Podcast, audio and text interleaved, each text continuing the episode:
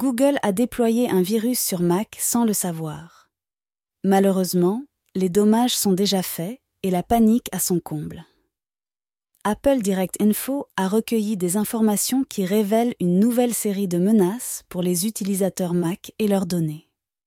L'information est alarmante et inquiétante, mais il est possible de prendre des mesures pour réduire les risques de se faire infecter.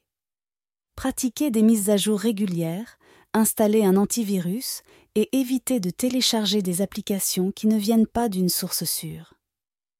Les données de nos clients sont notre priorité et nous devons agir avec précaution pour s'assurer que leur sécurité et leurs données personnelles ne sont pas compromises.